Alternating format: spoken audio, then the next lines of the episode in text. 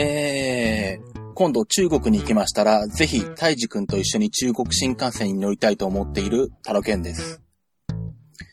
えーと、だいぶ、えー、前回の配信から間が空いてしまいましたけど、えー、まずはその言い訳をちょっとさせていただければと思うんですが、えーとですね、まあ6月の後半ぐらいからですね、ちょっと仕事が忙しくなりまして、まあどうしてもボーナス商戦の時期なもんですから、パソコンの出張設定とかの依頼が増えるわけなんですけども、まあ、えー、まあ他にも、あのー、会社とかですね、法人さんとかの仕事なんかも、なぜかこう、えー、いっぺんに来まして、ちょっと仕事で無理をしたらですね、風邪をひいてしまいまして、で、それもですね、まあ最初はちょっと熱っぽかったりとかだるかったりとかしたんですけど、まあ後半になって回復してきたんですけど、そういうだるさとか熱っぽさはなくなったんですけど、後半の方になって今度喉に来ましてですね、あのー、咳込んだりとかですね、喉がおかしいとかいう状態が続きまして、結局7月いっぱいはですね、えー、なかなか更新ができず、まあ8月になったらあの、えー、更新しようかなと思ったんですけど、まあ、ちょっとその後、えー、だらだらする癖もついてしまったのもありまして、え、今頃まで来てしまいまして。はい。まあお待たせして申し訳なかったと思うんですが、はい。で、とりあえず今回はですね、何の話をしようかというと、えー、まあ、とりあえずは、えー、今更感もあるんですが、まあ、えー、MacOS 10ライオンと、あと MacBook Air の話を、まあ、とりあえずはしておこうかなと思います。えっと、まあ、ライオンの方ですね、とりあえず、えっと、発売されたとほぼ同時ぐらいに、えっと、Mac App Store からダウンロード購入したんですけど、とりあえず、えっと、まあ、なんだ、メインで使ってる MacBook Air、2010年、去年買った方の MacBook Air ですね。Core 2のやつ。あれにはまあ入れずに、とりあえず Mac Pro の方に入れたんですよ。で、まあただソフト的に、あの、ロゼッタが使えなくなると、えー、困るものがいくつかあったんで、とりあえずあの、起動用のパーティションじゃなくって、まあ別のパーティションにインストールしたんですけど、で、まあ、とりあえずはまあ、ちょっと触ってはみたんですけども、まあ、そのソフトの関係で、まあ、移行するわけにもいかなかったんで、結局ずっとしばらくですね、あのまだスノーレパードのままで使ってまして、まあ、未だに Mac Pro はスノーレパードのままなんですけどね。あの、テレビ録画してるチューナーボックスとかその辺も使えなくなるんで あの全く置き換えようとすると、こいつの買い替えを考えなきゃいけないんですけど、まあでも、とりあえず、えー、いつまでもそのレパートで使ってるわけにもいかないというか、まあ、あの、ライオン使いたいので で、えー、まあ今回、あの、一緒に発売になった MacBook Air ですね。えー、新しい Core i シリーズになった、サンディブリッジになったやつですね。まあこれも買うつもりでいたもんですから、えー、っと、まあもろもろの都合で、8月になってから、えー、新しい MacBook Air を注文しまして、えー、っと、まあ買ったモデルは、あの、13インチのモデルの、えっー、高い方のモデルの CPU を、えー、Core i7 に CT をしたやつですね。なんで、まあ、えー、っと、まあ、できる限りの最上スペックで買いました。まあ、えー、っと、なんだ。Core i5 から Core i7 に変えるだけで9000円ぐらいプラスだったかな？なんでまあね、これぐらいの金額だったらまあ、とりあえず、まあどれぐらい違うかどうかよくわかんないんですけど、まあ Core i7 の方がいいかなっていうふうに思って買ったんですけども。で、まああと、あの、まあもちろんヒューレットのプリンターまた買ったんですが、同じの2代目なんですけどね。まあそれはどうでもいいんですけど。で、まあ、まあそれが来ると、まあ当然最初からライオンなんで、えー、まあ全環境タイムマシン系で移行してですね。で、まあ、それ以来はずっとライオンで使ってます。で、ただまあ、あと、ライオンが発売されてから、実際その MacBook Air が来るまで、どうだろう？10日とか2週間ぐらいあったのかな？まあその間に、あのー、ソフトをなんとかしなきゃいけないのがいくつかあったんですよね。とりあえずロゼッタが廃止になるんで、PowerPC 時代が使ってるソフトが、まあいわゆるインテルに対応してないソフトが使えなくなるもんですから、いくつかあったんですよね。えー、っと、Office も2004を使ってたんで、これもダメなんですね。で、まあ今、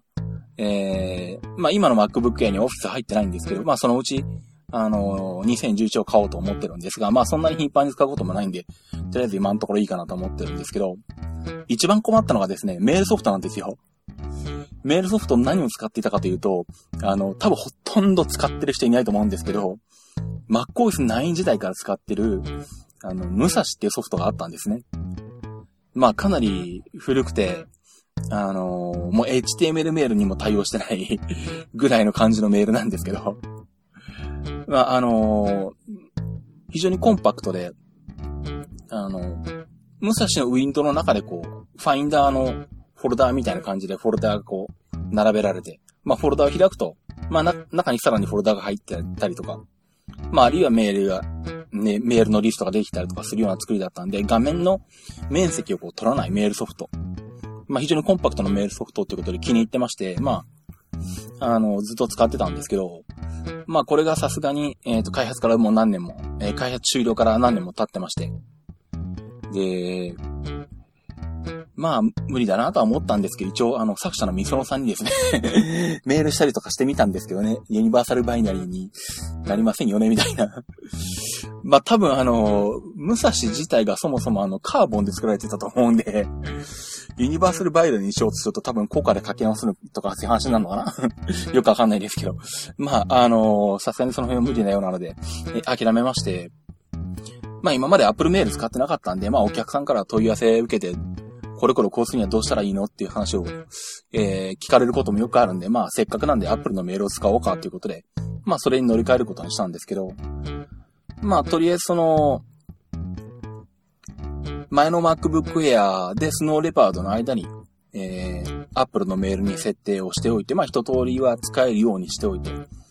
えー、まあ、武蔵の、えー、過去に受信した、そう受信したメールは、あの、何かしら開かなきゃいけないえ、場合があるんで、まあ見れるようにしなきゃいけないんですけど、まあとりあえずまだ、えー、そのままにしてですね、まあ変換すると、書き出しして変換すると、オフィス2004のアントラージュには読み込められそうな感じなんで、まあそれを、えー、使ってアントラージュに読み込ませて、さらにそれを、まあ何かしら他のソフトに読み込ませるとかですね。まあオフィス2011を買ったらそっちのアウトルックに読み込ませるとかなんかしてとにかくまあ、あのー、新しい MacBook Air で開ける、まあ確認できるようにはしようとは思ってるんですけど、まあその辺もちょっと、えー、ほったらかしになっていて放置したままでえやってない状態なんですけどね。まあとりあえず Mac Pro が、まだそのレパーのままで、えー、通常は起動してるんで、まあ、必要があればそっちで確認するって形にして、まあ、とりあえずは、えー、置いてあるんですが、まあ、そんなで、オフィスが使えなくなり、えー、メールソフトの武蔵が使えなくなり、えー、あとは、細かいところで言うと、まあ、例えばあの、いろんなネット上の、あの、サービスの ID パスワードとかが、こう、メモしてある、インフォウェアハウスっていう、えー、シェアウェアがあったんですけど、まあそれずっと使ってたんですけど、それも結局、えー、っと、ロゼッタ上で動いてたもんですから、まあ使えないんで、まあこれどうしようかなと思ったんですけど、まあテキスト情報と画像がちょっと入ればいい程度なんで、最初なんか探そうかなと思ったんですけど、冷静に考えたらファイルメーカーで作ればいいかと思って、で、それは自分でファイルメーカーで作ってですね、それで置き換えました。で、あともう一個ですね、あの、ランチャーのソフトを使ってたんですけど、ポケットランチャーっていうフリーウェアがあったんですけどね。うん、まあ、あのー、まあ、それも、ロゼッタがないと動かないので、で、これもどうしようかなと思ったんですけど、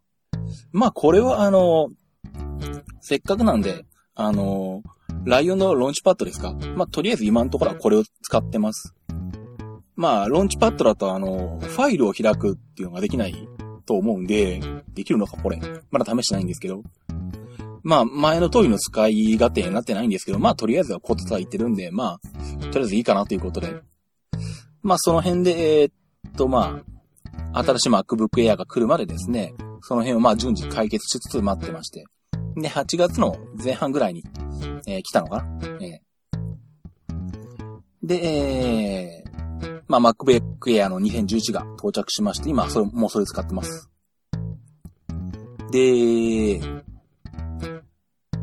どうなんだろう。皆さん、えっ、ー、と、どうなんでしょう。MacBook Air の2010、2010年モデルの MacBook Air から2011年の MacBook Air に買い替えられた方、まあ、あの、ポッドキャスト聞いてると BJ とか あの、結構何人かいるみたいなんですけど、どうですかねどうですかねっていうかですね、あの、一番最初に、えっ、ー、と、この MacBook Air の新しい方ですね、2011年のモデル、Core i7 のモデルで、えー、っと、ライオンプリインストールで使った時の印象が遅いなってやつなんですけど。まあ今でも実はそうなんですけど、なんだろうな、あのー、去年の MacBook Air、2010年の MacBook Air ですね、Core 2 Duo のモデル。まああれも CTO で Core 2 Duo の2.13ギガに上げて、まあメモリ4ギガで使ってたんですけど、正直言うと今のあの新しい MacBook Air よりもレスポンス良かったんですよ。あのー、なんだ、まあ、CPU に負荷がかかることをやらせると、まあ本当は違うかもしれないんですけど、ライオンってなんかあれですよね。あの、ドックのところにあるアプリをクリックしてから、ドックがバウンドしてアプリ起動するまで遅い場合とかないです？なんかえらい、あの、起動が始まるまでタイムラグが1、2秒ぐらいあるような場合があって、多分一回起動してもう一回起動するとキャッシュに入ってた早いのかななんか、早い時もあるんですけど、あのー、えらいなんかタイムラグがあってですね、なんか遅いなと思う場面があるんですけど、あとあれか、終了が遅かったのか。最初使い始めた時、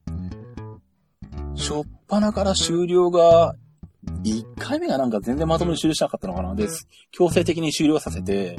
2回目はまあ時間はかかるものを終了したのか。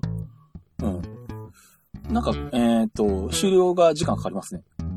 まあ、起動もまあ、正直あの、そのレパーの時は早かったなと思うんですけど。で、まあ、これはネットで見ると、他のユーザーも、なんか終了が遅いって書いてる人がいて、あ僕だけじゃないんだなと思ったんですけどね。で、ただ昨日ぐらいに、えっと、MacOS 10.7.1のソフトウェアアップデートが出て、そうしたら多少終了早くなったのかな？うん。のような気はしますね。まあ、とは言いながら、まあ別に今更スノーレパードに戻したいとか思うわけでもないですし、まあ新しいのが出たらそれ使いたいんで、えー、まあこれをこのまま使っていくんですけども、まあね、何かしら切り捨てるとこが出てくるのはしょうがないでしょう。っていうかまあ、ずっと、えー、長年15、6年ぐらい Mac 使ってるんで、今更とってこともないんですけど、これ以外は。えー、まあそんな感じで、えー、っとですね、ライオンに無事移行しております。で、そのライオンの新機能の中でですね、えー、っと、まあ、バージョンっていうのがあるんですけど、このバージョンが結構あの、なんだ、他のポッドキャストとか聞いてても、あの、使い方がよくわからないとかっていう話があって、で、僕も把握してって、把握してなくてですね、あの、出てくるかのかよくわかってなかったんですよ。で、とりあえずちょっとまあなんだ、えっ、ー、と、どっから使うのか探してみようと思って、まあシステム環境設定にも何もないんで、ひょっとしたらまあ、対応ソフトじゃないと動かないのかなと思ってですね。で、いろいろ考えて、とりあえず、えっ、と、テキストエディットを見てみたんですね。そうしたらですね、テキストエディットを開いて、で、最初に書類を何か作って、で、一回保存してやると、保存メニューがこれまでと違う表記になるんですよね。普通だと、あのー、コマンド S、まあ、ファイルのところの、えー、新規開く、最近使った項目を開く、閉じるの下が保存なんですけど、最初にファイルを開いたときはこれは保存のままなんですよね。だから見た目変わんないんですけども、何かしら、えー、っと、ファイルを作って一回保存してやると、ここの表記が変わるんですよね。で、さっきまで、えっ、ー、と、保存だったところが複製になるんですよね。で、えっ、ー、と、その下に PDF として書き出すがあって、えー、その下に最後に保存した状態に戻すっていうのがあるんですよね。で、ああ、これかと思ってですね。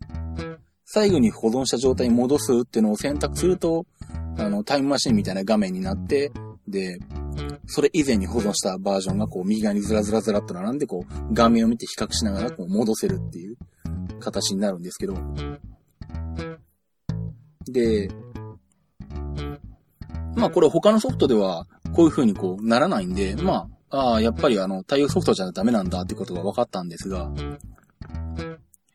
でそうすると、うんと、まあ他に何があるだろうって考えると、まあとりあえず iWork かなと思って、まあよく使ってるページ図とか、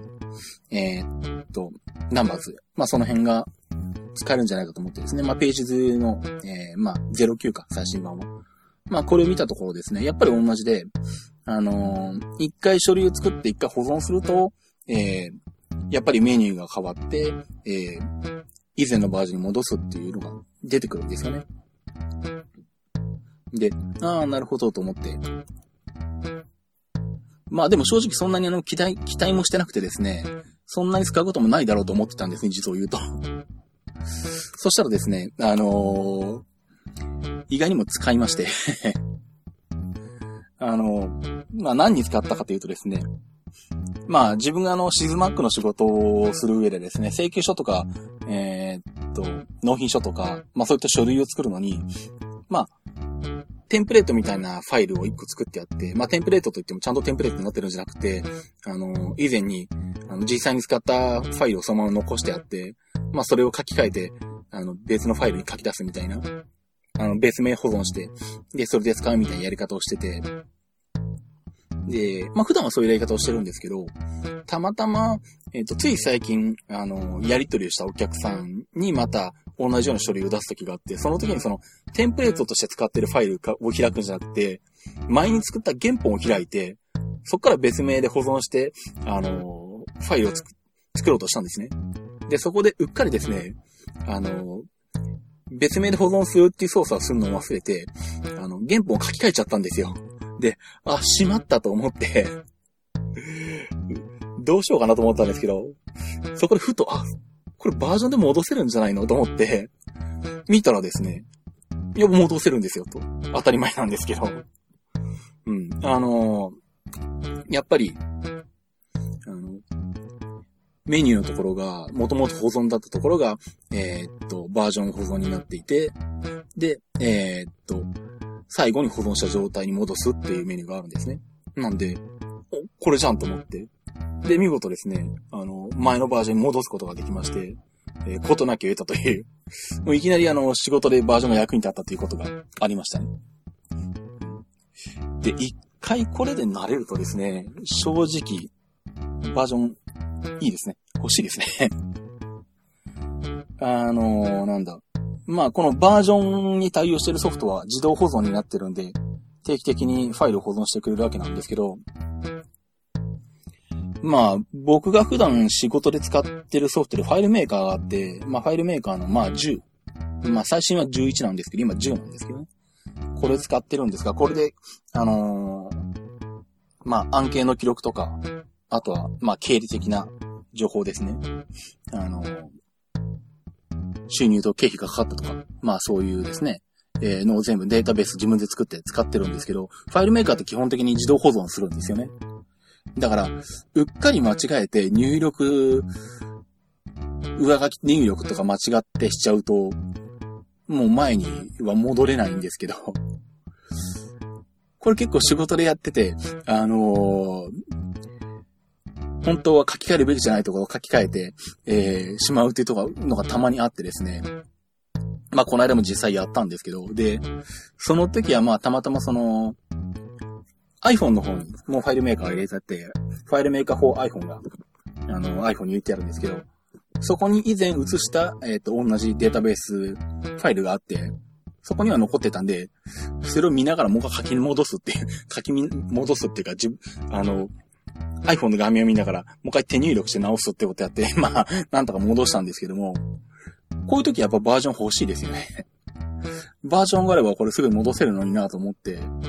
うん。なんであの、ぜひですね、あの、他のソフトメーカーさんもですね、バージョンに対応していただきたい。特に、あの、ファイルメーカーみたいに自動保存するソフトは、もうあの、ぜひ、バージョンを採用してほしいと思います。どうなんでしょうね。次のバージョン12ぐらいで乗るのかな？うん。バージョンが出たらまあ、アップグレードしようかなと思いますけど。まあ、そんな感じでですね、えー、ととりあえず、まあ、ライオンを使い始めています。で、えー、あとですね、もう一つ。えー、っと、まあ、これはちょっと告知的な内容になるんですけれども、全然話は違うんですが、えー、っと、今日が、えー、っと、8月の24日なんですけど、えっと、昨日の夜か。えっと、カシオペアという、あの、まあ、音楽ユニットっていうのかな？が、えっと、まあ、かつてありまして、まあ、今はもう活動されてないのか。うん。えー、そんな、えー、そのカシオペアの向井実さんという方ですね。まあ、この方は鉄道も結構好きで、あの、タモリクラブに出られたりとか、結構あの、鉄道イベントにも出られたりするんですけど、えー、この向井実さんがですね、あの、なんでしょう。まあ、いわゆる、音楽をインターネット上で、まあ、えー、今よりも、えー、ユーザーが、えー、まあ、自由に扱えるというか、うん。まあ、要はその、なんでしょう。自分のブログに音楽を紹介するのに曲を流したりとか、えー、まあ、今そういうことは現状、ジャスラック管理曲はできないわけなんですけど、まあ、えー、なるべくそういう著作権の縛りを、あの、緩めていこうということで、この向谷さんご本人がジャスラックと交渉してですね、えー、いろいろとやられてるんですけども、まあその一つの成果という形で CD の発売を発表されたんですよ。で、その CD が、えっ、ー、と、向井屋クラブの奇跡という、CD になってまして、CD2 枚プラス、えっ、ー、と、DVD かな？その3枚セットのものなんですけども、えっ、ー、と、それがですね、えっ、と、CD を購入した方は、え、っと、自分のブログとかホームページで、その曲を流すことができますよと。まあ、それが可能なように、向谷さん側でジャスラックと、え、話を、え、されてて、えっと、ジャスラックの許可を取ってますよという格好になってます。まあ、当然これは日本初。うん。あの、初めてのケースということでですね。えー、っと、まあ、朝日新聞のホームページとかには載ってたのかな？昨日の夜の段階で。まあ、あの、タイミングによっては、あの、新聞各紙も載るんではないかという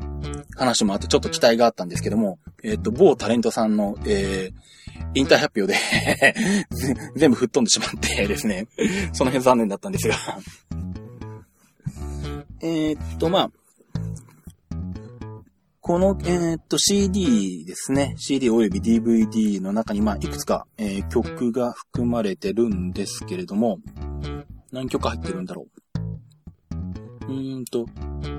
1枚目が、えー、っと、ブルー、えー、となってまして、CD ボーカル編で8曲。えー、もう1枚が CD インスト編となってまして、9曲ですね。で、えー、っと、まあ、向谷実さんの、えー、っと、考えに賛同された、えー、ミュージシャンの方たちが、えー、いろいろと、えー、参加されて、いろんな方が歌われたり、曲を作ったりされてます。えー、まあ、向井クラブっていう風に、こう、えー、まあ、名前で活動されてるんですけども、えー、まあ、向井クラブに活動されてる、あ参加されてる方がですね、例えば、中西慶三さんとか、サンプラザ中野くんさん、魚くんさんじゃないですね。サンプラザ中野くんさんとかですね、中島ゆきのさん、キム・ビアンカさん、クリステル・チェリさん、ドン・グルーシンさん、などなどが、えー、っと、まあ、歌ったり、えー、作詞作曲されたりとか、えー、されてる曲が、えー、含まれてます。で、その中のですね、えー、っと、大切な宝物という曲が、え、っと、まあ、これはブルーの方もレッドの方もですね、え、入ってるんですけども、この曲を作曲されてるのが、え、っと、恋する旅鉄部の、えー、大関拓さんなんですね。はい。作曲が大関拓さん作曲になってます。まあ、ですんで、あの、まあ、これ私もちょっと興味あるんで買おうかなと思ってるんですけども、まあ、もし皆さんよろしかったらですね、えー、っと、向井クラブさんのホームページが、えー、ありまして、そこからメールフォームで申し込みできるようになってるので、えー、見ていただければと思います。えー、っと、まあ、漢字で向かいや、向かうという字に谷という字で向かいやですね。で、クラブはあの、漢字で書く方のクラブ。で、検索してもらえば出てきます。まあ、もしくは、えっと、ツイッターのハッシュタグが、あの、MM クラブになってるんですけど、えっと、それで検索してもらってもホームページの方がすぐ出てきますね。シャープ MMCLU、ん ?MMCLUB ですね。はい。でも、えっと、ググってもらえればホームページの方が出てくると思います。まあなんでしょう。あのー、なかなかね、ジャスラックの縛り厳しいですから本当はね、あのー、このポッドキャストとか他の、私のポッドキャストの中でも、あの、かけられる曲とか紹介できる曲とか、まあ、許されるんであればやりたいところなんですけど、YouTube とか Ustream は結構まあ、ね、ジャスラックと、えー、契約して、結構そういうことができるようになってきましたけど、ポッドキャストは個人がやってるだけになかなか難しいものがありますね。はい。まあ、ということで、えー、っと、この向谷屋さんの、えー、発売された、まあ、向谷クラブで発売されたこの向谷クラブの奇跡という CD、DVD のご紹介でした。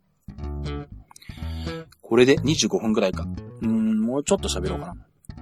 えー、っとですね。最近携帯を MNP しまして、と言っても iPhone をやめたわけではもちろんなくですね、えー、何をやったのかというと、えー、実は iPhone と並行してですね、ドコモの携帯をずっと持ってたんですよ。まあ、あのー、iPhone の電話番号を使うより以前にま使ってた携帯番号っていうのがあるんですけど、まあ古いお客さんからごくたまにかかってきたりすることが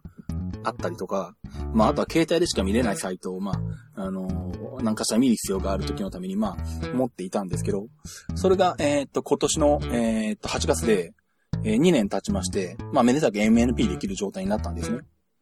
で、と同時にまあ、まあ前にもちょっと話したと思うんですけど、外出先でのインターネット環境をどうするかっていうのがあってですね。で、まあ何かしら、えー、いい方法がないかなと思ってて、えー、考えてたんですけども、あの、au が出してるですね、スマートフォンで、あの、HTC の、えー、HTC EVE YMAX っていう端末があってですね、まあこれ Android のスマホなんですけど、こいつがあの、テザリングができる、えー、スマートフォンとしてまあ、えー、今年の春に au が、まあちょっと鳴り戻り入り的な感じで、えー、発売したんですね。まあ、えー、っと、Android のスマートフォンで、まあもちろん、あの、IS フラットっていう、えっと、パケット定額にも、まあ、入ることになるんですけど、Android 端末で、まあもちろん、携帯電話でもあり、通話もできて、で、しかも、こいつをテザリングして、えー、Wi-Fi テザリングして、えー、パソコンとか、まあ、iPhone、iPad、その他ですね。まあ、いろんな、えっ、ー、と、無線 LAN の対応機器を、えっ、ー、と、ネットにつなぐことができると。で、それでいて、あの、ドコモのように、えっ、ー、と、テザリングすると月額料金が1万円になるとかそういうことがなくって、料金的には、あの、普通の、えー、パケット定額の料金でできると。で、まあ、えー、で、しかもですね、この機種が、えー、っと、まあ、端末としては結構古いんですけど、実際はこの機種、えー、っと、去年、去年の夏ぐらいだったかな？まあ、去年ぐらいに、海外で、えっと、発売されて、で、それを、まあ、au が、えー、っと、日本で出せるようにローカライズして発売したのが今年の春なんですね。なんでもう、あのまあこれ私が契約したのは、えー、っと、8月に入ってからなんですけど、まあ、あの海外で出たとこから考えるともう1年前の端末になるんですけども。で、まあ実は、あの海外では新型がそろそろもう発表されたのか。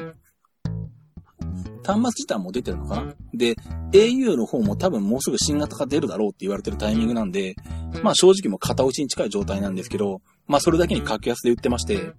えー、っと、まあ MNP だったら、えー、実質無料？実質無料というか、えー、端末の価格、えー、と iPhone と同じ仕組みですね。端末の価格は毎月、えー、払うんだけど、えー、それに相当する金額を、えー、毎月の月額料金から、えー、差し引きますよと。割引しますよっていうのがあるんですけども、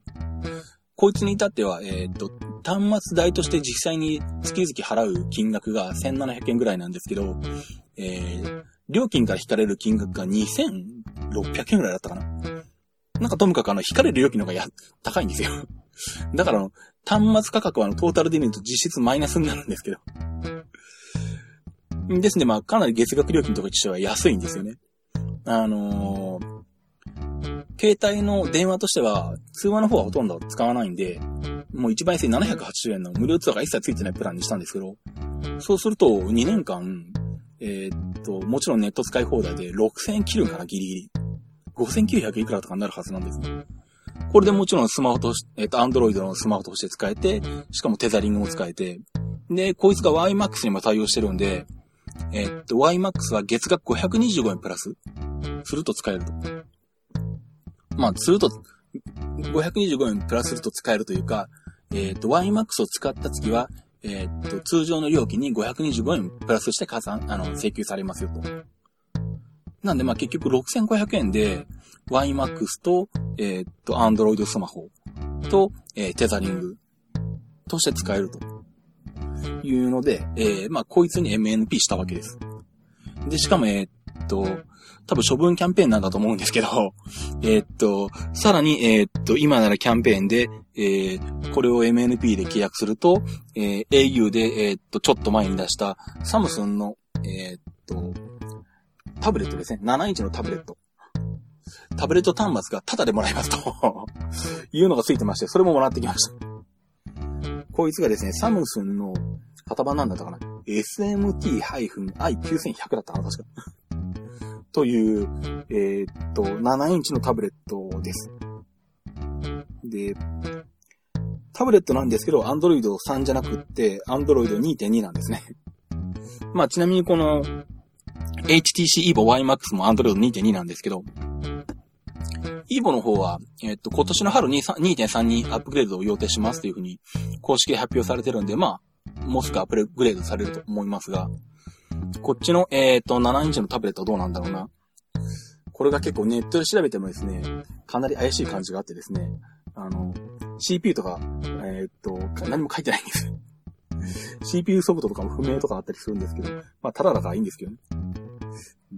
まあ、正直、えー、っと、大して使っていないんですが、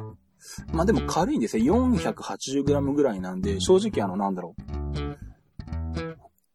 電子ブックを読むようだったら、iPad 2よりも軽くていいかなというのがあってですね。まあ、それなりに使おうかなというつもりではいます。という感じでですね、えっ、と、今年の春からまあ、iPhone と、えっ、と、Android と、えー、2台持ちという状態になりました。まああれですね、あの、都市部だとやっぱり YMAX 使えるんで早いですね。うん。この間東京に行った時に測ったら、まあバスの中からだったので電波は良くなかったんですけど、下り5メガ、上り3メガとか出てましたし、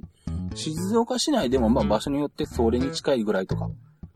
まあ悪くてもまあ電波がちゃんと届いてれば下り3メガぐらい出たりするかな。うん。で、まあ、えー、っと、最初2月は、えー、っと、YMAX の料金が無料なんで、8月9月は525円分が無料なのかな。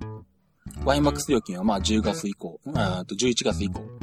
に請求が来るのかなという形になるんですけども、まあ、えー、525円くらいだったら YMAX 使っちゃった方がいいんで もう常時 YMAX オンで使ってるつもりなんですが。まあ、ただこの、えー、っと、HTC EVO YMAX ですね。えー、っと、バッテリーの減りがめちゃくちゃ早いですえっとですね。一切使わずに何も操作せずに、ただ持ち歩いてるだけでも、朝から午後過ぎぐらいまで持ち歩くと、もうバッテリーが半分ぐらい減ってます なんで、えー、っと、ちょっと使うと、うん、1日経てば簡単にバッテリーが空になります ただ、えー、っと、HTC の方もそれを承知してるんだと思うんですけど、標準でバッテリーが2個ついてるんですよ。なんで、2個目のバッテリー無充電して持ってけば、まあ割と1日分ぐらいは十分使えるかなというところで、まあ2個で、まあ iPhone といい勝負ぐらいかなっていう感じですかね。それとなんだ、あ、そうそうそうそう。えっとですね。あと面白いのはこの端末の、まあセットとしてですね、あの、8ギガのマイクロ SD まで付属で付いてるんですね。それもあの結構珍しいんですけど。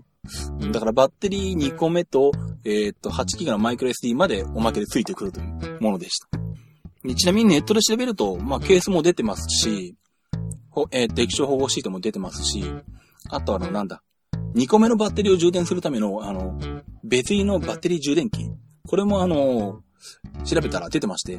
しかも800円ぐらいとかで買えてめちゃくちゃ安いんで、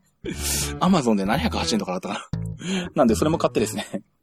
あの、必要な時は2個充電して、まあも、2個目も持ち歩くっていう使い方をしてますね。はい。と、そんなところでもう30分くらい経ったから、まあ、えっ、ー、と、今回はこの辺にしときましょうか。ということで、えっ、と、MacBook Air の2011新モデルに、まあ、買い替えましたよっていうのと、えっ、と、えー、向谷クラブの奇跡、えー、CD 発売っていうお話と、えっ、と、HTC Evo YMAX に買い替えましたっていうお話でした。えっと、自分でもあんまり使ってないんですが、実は IT マイキーのハッシュタグというのがありまして、えっ、と、シャープ ITMT になってます。えっ、と、まあ、もし何かしらお役に立つことがあればお使いいただければと思います。ということで、えっ、と、ITMIT でした。えー、では、バイバイ。